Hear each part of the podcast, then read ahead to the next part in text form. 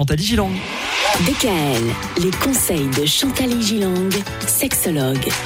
C'est la rentrée et pourtant vous avez choisi en cette première semaine de nous parler encore des vacances. Bah oui, si on prolongeait un peu les vacances Ah mais après oui, tout. c'est une très très bonne idée ça Chantal. Les vacances à la maison, on va en parler. Oui, parce que les personnes euh, me parlent avant de partir en vacances de leurs vacances. Mhm. Et lorsqu'elles reviennent des vacances, elles me reparlent des De vacances. leurs vacances. C'est fou Voilà. ça. hein. Et Évidemment.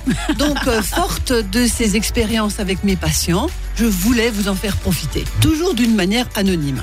Parce qu'on va parler des couples. en On va vacances, parler des hein, couples. c'est le Alors, j'ai principe. pris un couple type qui travaille, alors monsieur et madame ou seulement l'un des deux, qui a deux enfants, qui habite dans une maison ou un appartement et qui a un chien. Comment se comportent-ils pendant les vacances Et quels choix font-ils pour les vacances Que se passe-t-il également dans leur sexualité en été Il paraît que c'est une période où la sexualité est un peu plus importante. Bien sûr, parce qu'il fait chaud et que biologiquement c'est intéressant de ce point de vue-là. Mais le problème, et on va le voir pendant cette semaine, Mhm. ben, c'est qu'on ne se donne pas les moyens pour que ça se passe bien. Bon, en tout cas, cette année, il y a pas mal de gens qui ont choisi, pour plein de raisons différentes, de ne pas partir et de passer les vacances à la maison. Donc c'est ce que j'appelle la première option, les vacances à la maison.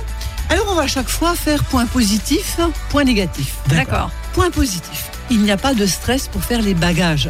Oui. De vérifier les billets d'avion, d'être muni du QR code Aussi, maintenant. qui Eh est oui. bien quand Ah, même. les- Voilà. On ne dépense pas d'argent pour une location ou pour des déplacements en train, en avion, en Mhm. voiture. Bien sûr. Hein, positif. Finalement, c'est bien à la maison. On peut s'y ressourcer, inviter des amis pour un barbecue ou des apéros. Et le toutou, je vais pas donner de nom, hein. comment est-ce qu'on l'appelle Oh, mais d'or Médor, bah lui, il est ravi parce qu'il n'a pas besoin d'aller dans un refuge pour les vacances. Et la sexualité, elle est pas mal parce qu'il n'y a pas de tracas professionnel, il n'y a pas de stress pour le lendemain pour aller travailler.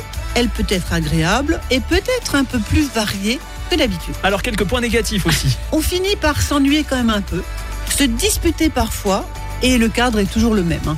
Alors vous savez, quand on est à la maison, on se dit Oh mince, c'est ça qu'il faudrait réparer. euh. Certains amis ont débarqué, mais parfois ils racontent leurs déboires amoureux et sans être tellement à l'écoute de ceux qui les reçoivent.